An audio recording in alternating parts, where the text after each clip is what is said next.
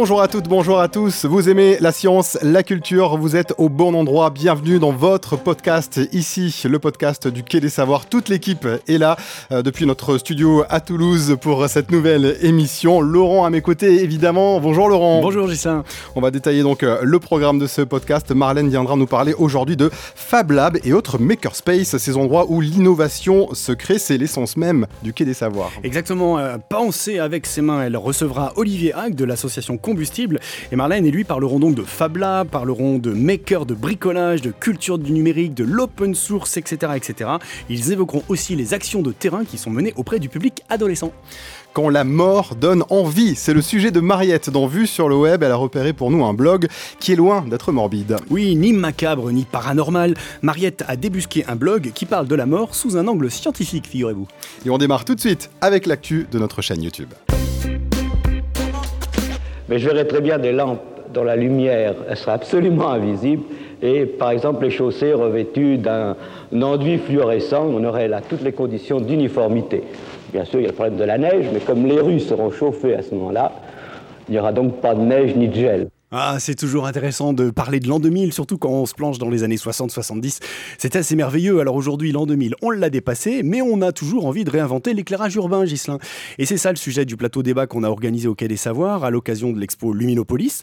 Comme l'éclairage urbain devient un des axes centraux de la ville du futur, la célèbre ville intelligente, hein, la Smart City, qui est en cours de développement dans toutes les grandes métropoles mondiales, et notamment à Toulouse, c'est donc cette vidéo qu'on vous propose. C'est l'enregistrement d'une discussion en public avec Joël Laverne, qui est responsable de l'éclairage public de la ville de Toulouse et Yves Le fondateur et président de la start-up Kawantech, créée en 2011, qui équipe un nombre croissant de lampadaires à Toulouse et dans d'autres villes du monde. Alors si vous voulez de belles histoires d'innovation, des success stories comme on dit, et en savoir plus sur les villes de demain, c'est la vidéo à ne pas manquer. Merci de nous avoir éclairé sur l'actu de la chaîne YouTube du Quai des Savoirs. Merci beaucoup Laurent. Et un conseil évidemment, abonnez-vous à notre chaîne pour recevoir directement les vidéos et les podcasts que nous publions. Vu sur le web, le rendez-vous de Mariette. Bonjour Mariette. Bonjour Gislain.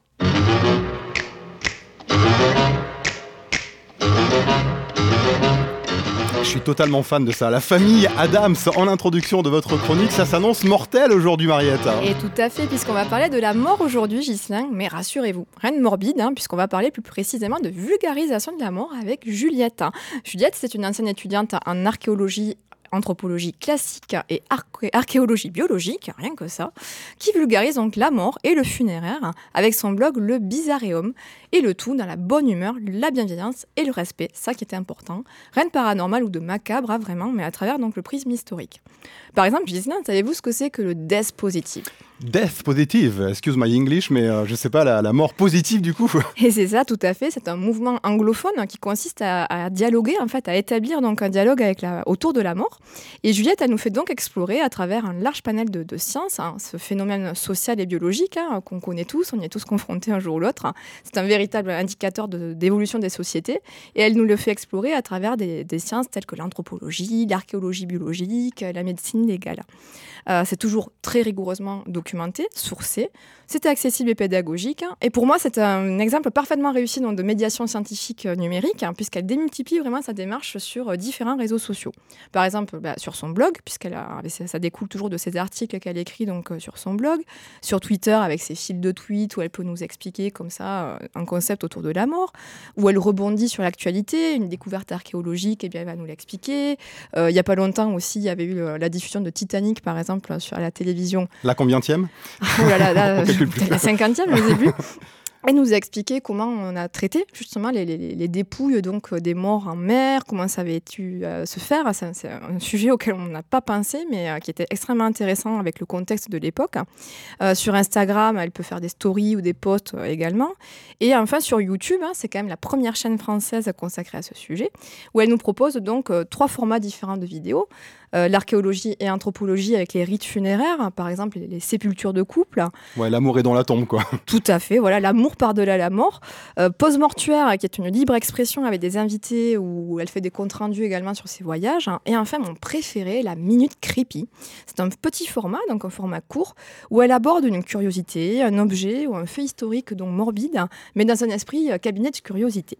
Connaissez-vous par exemple les Frozen Charlotte Frozen Charlotte, je sais pas, ça a l'air bon, c'est un dessert glacé, c'est ça Alors ça aurait pu, mais en fait ce sont des petites poupées de porcelaine qu'on offrait, aux enfants à l'époque victorienne dans des cercueils plutôt curieux comme choix, me direz-vous, que d'offrir euh, ce genre de choses à des bambins.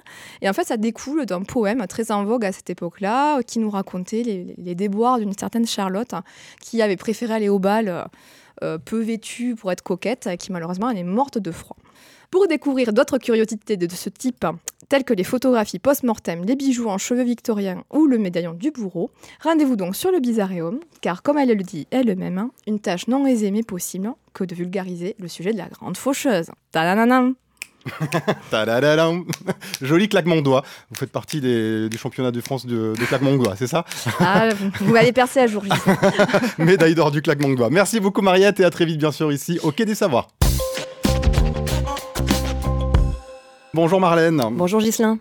Alors le Quai des Savoirs ici à Toulouse ouvrira fin 2019 un nouvel espace hein, dédié à la créativité et au collaboratif, euh, s'inspirant de la démarche Maker et des outils de Fab Labs. Cet espace va permettre au public de découvrir et expérimenter les sciences autrement qu'en visitant une exposition. Marlène, franchement, quand on parle de euh, ces termes makers, Fab Labs, ça ne me parle pas forcément. Vous êtes là pour nous éclairer. Oui, ah bah alors un maker, c'est très simple. Si on traduit littéralement, c'est un fabricant, c'est un créatif, un inventif. Un bidouilleur, quoi. Euh, oui, mais alors pas que, parce que dans l'esprit maker, il y a la notion en effet de bricolage, de bidouillage, mais il y a une dimension forte de collaboration, d'échange, de partage de compétences et partage des savoirs. Et le Fab Lab, c'est quoi? C'est une contraction de. oui, alors Fab Lab, c'est euh, le premier Fab Lab euh, a, vu le jour aux États-Unis euh, début des années 2000. Euh, ça veut littéralement dire laboratoire de fabrication. N'importe qui peut y venir pour y fabriquer n'importe quoi. C'est un lieu ouvert au public où il est mis à sa disposition toutes sortes d'outils, type des imprimantes 3D, des découpes laser, des brodeuses numériques, des ordinateurs ou encore des logiciels libres. Aujourd'hui, on, compte plusieurs centaines d'ateliers de ce type, d'ateliers collectifs de fabrication en France. Et donc, le quai, ici à Toulouse, va ouvrir un Fab Lab. Pas vraiment un Fab Lab, plutôt un espace qui s'appuiera sur la philosophie des Fab Labs. Alors pas un Fab Lab parce que ce ne sera pas un espace ouvert, les gens n'y viendront pas avec leurs propres projets. Euh, par contre, philosophie Fab Lab parce que ce sera un espace où on proposera des ateliers à destination plutôt des jeunes et où ils pourront apprendre et se questionner collectivement en, manipulant, en expérimentant, en créant et tout en utilisant les outils classiquement retrouvés en Fab Lab. Donc au lieu de venir euh, quai découvrir les sciences en visitant une exposition, ils pourront donc euh, découvrir les vraiment en faisant. Oui, c'est complètement ça. Et, euh, et, c'est pas vraiment nouveau. Hein. Euh, en, 2011, euh, six centres de sciences en France se sont regroupés et ont répondu, ont monté un projet qui s'appelait InMedia. Et ils ont tous travaillé ensemble à la création de Fab Lab au sein de leur structure. Alors, au sein de leur structure in situ ou alors en itinérance. par exemple, le premier Fab Lab à ouvrir en centre de sciences, c'était à la Casemate en 2012 à Grenoble. Et ici, plus localement, Sciences Animation a monté un Fab Lab dans son propulseur.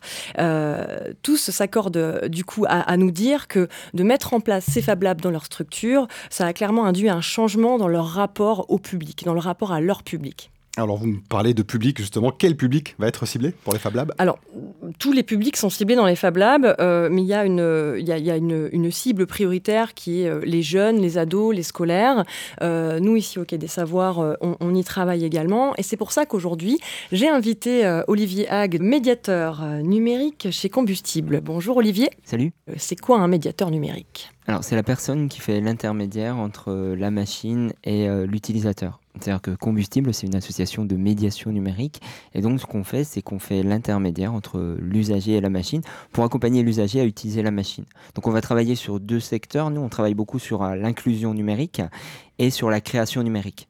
La création numérique, on la travaille beaucoup plus avec les publics jeunes. Donc, on est sur des publics à partir de 3 ans jusqu'à bah, des ados, 16, 17, 18 ans. Et euh, l'inclusion numérique, on va le faire plus avec euh, des adultes, mais la partie qui vous intéresse plus peut-être euh, aujourd'hui, c'est la création numérique.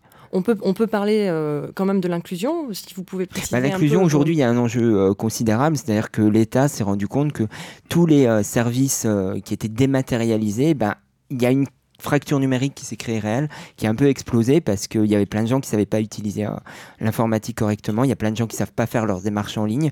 Et tous ces gens, en fait, aujourd'hui, se retrouvent dans des situations d'exclusion.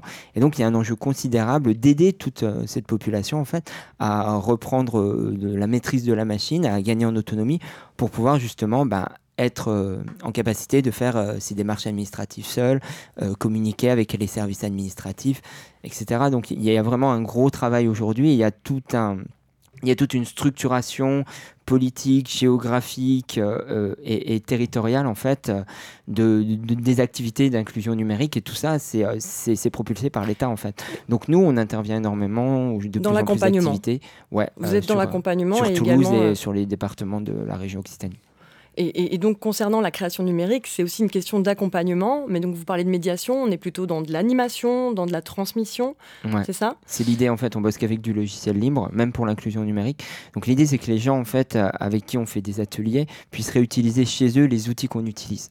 Partie logiciel, partie ordinateur, partie création.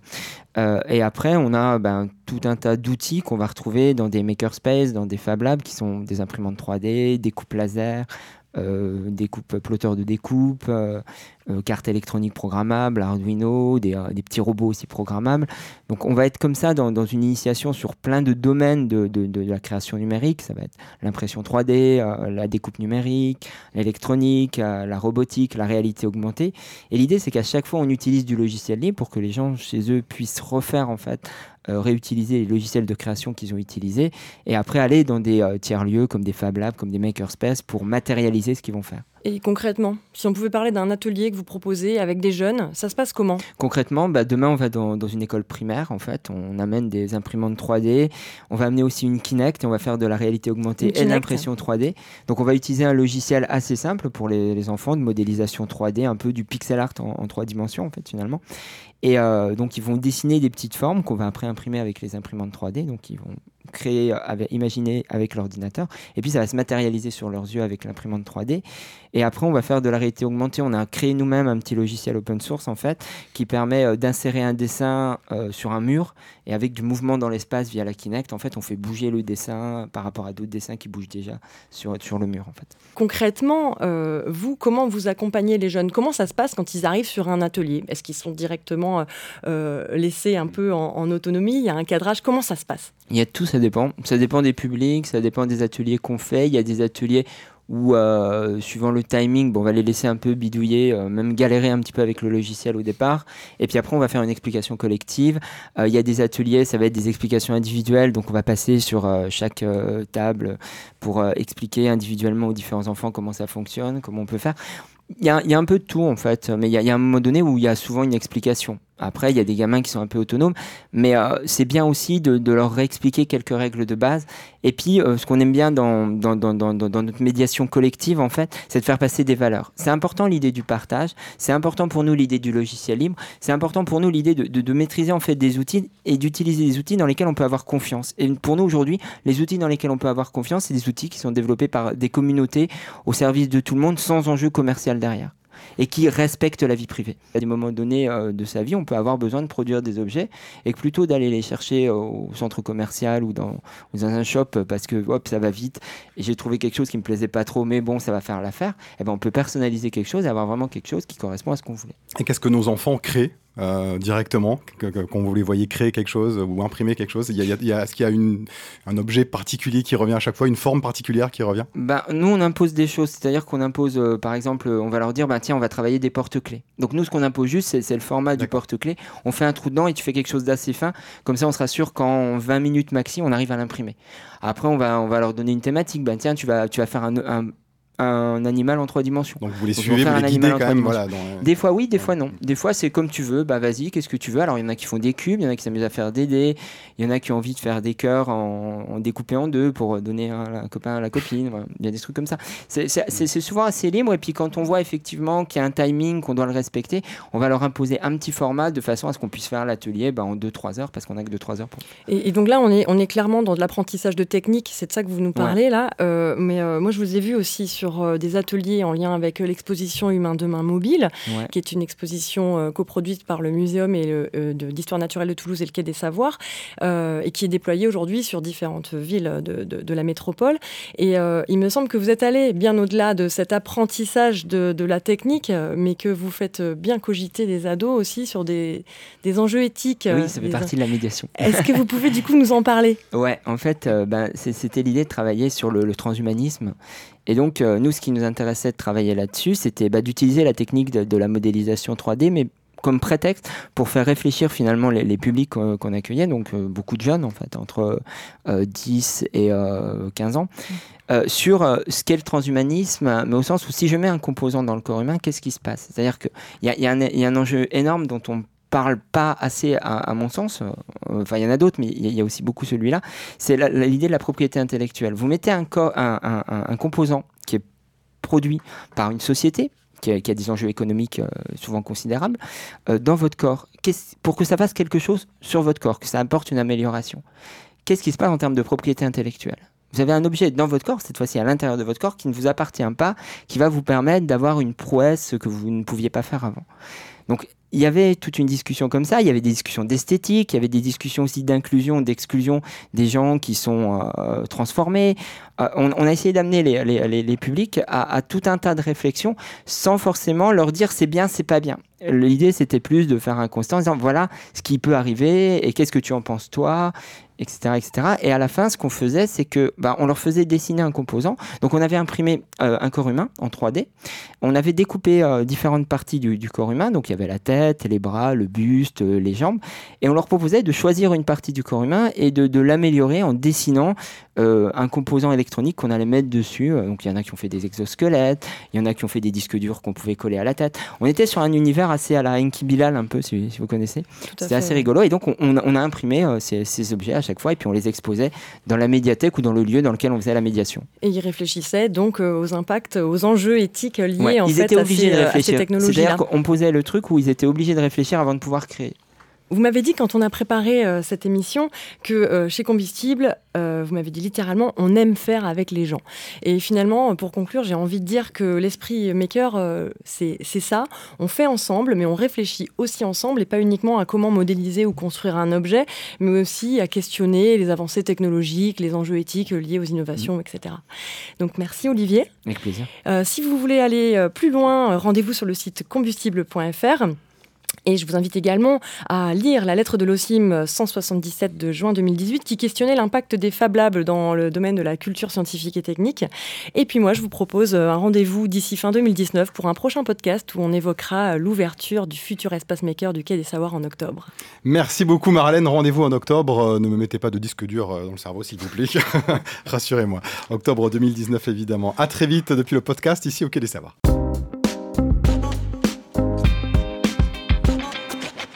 Laurent, vous aimez, vous adorez, du coup, vous partagez. C'est l'heure de votre playlist. Allez, c'est parti. Et une fois n'est pas coutume, vous nous amenez dans le passé. Aujourd'hui, Laurent, dans la préhistoire, même avec un livre sous-titré Et si nos ancêtres avaient tout inventé Oui, Retour vers le Paléo. C'est le titre de ce petit bouquin très sympa qui vient de sortir chez Flammarion. Retour vers le Paléo, avec le même graphisme dans le titre que pour le film Retour vers le futur.